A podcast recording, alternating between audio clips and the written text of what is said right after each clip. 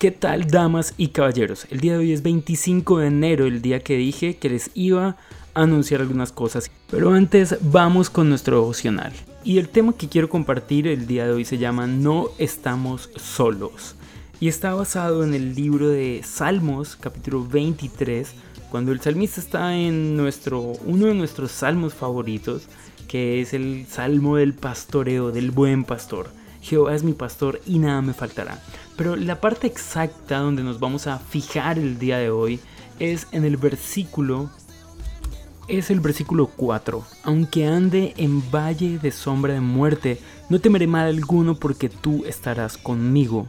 Y continúa diciendo, tu vara y tu callado me infundirán aliento y continúa el Salmo 23. Pero nos vamos a fijar solamente en el versículo 4 y es no estamos solos. Ahora, lo que suele suceder es que cuando estamos en un valle de sombra y de muerte, y justamente el Valle de Sombra de Muerte es un lugar desagradable. Seguramente dices, no conozco ese valle.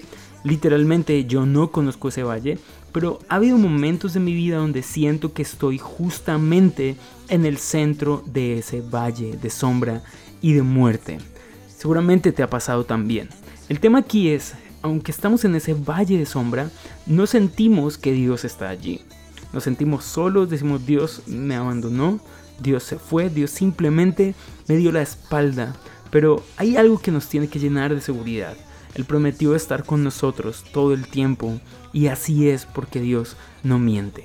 Ahora, algo bonito aquí que parece trillado ya, y es que el que Dios esté con nosotros no quiere decir que no vamos a pasar por el valle de la sombra y de la muerte. El que Dios esté con nosotros, por el contrario, lo que quiere decir es que sí vamos a pasar, pero que debemos estar tranquilos, porque Él está con nosotros. Así que quiero decirte, puede que no sientas a Dios, puede que no escuches a Dios, puede que tu corazón te haya hecho creer, que tus emociones te hayan creer que Dios simplemente te abandonó, te dejó, te dio la espalda, pero no es así. Nuestro Dios no miente, nuestro Dios no se arrepiente, nuestro Dios no engaña al hombre. Y Él dijo que estaría con nosotros todos los días hasta el fin del mundo y así es. Así que no importa qué situación estás viviendo, ten algo presente. Dios está ahí contigo. Seguramente guarda silencio, pero está contigo. Dios te bendiga y ahora un anuncio importante. Y lo que les quiero contar es que nuestro devocional de Juan 3:16 va a pasar a otro nivel. Y sí, se ha vuelto algo chévere hacerlo, me gusta hacerlo. Y estaba pensando por qué no empezar a aprovechar un poco más y explotar un poco más lo que ya estamos haciendo. Entonces decidí que vamos a hacer algo diferente. Es decir, vamos a poner un nombre a nuestro devocional que ya no va a ser el devocional de Juan 3.16, sino que tendrá su propio nombre. Vamos a tener también entonces dos o tres veces a la semana videos del devocional.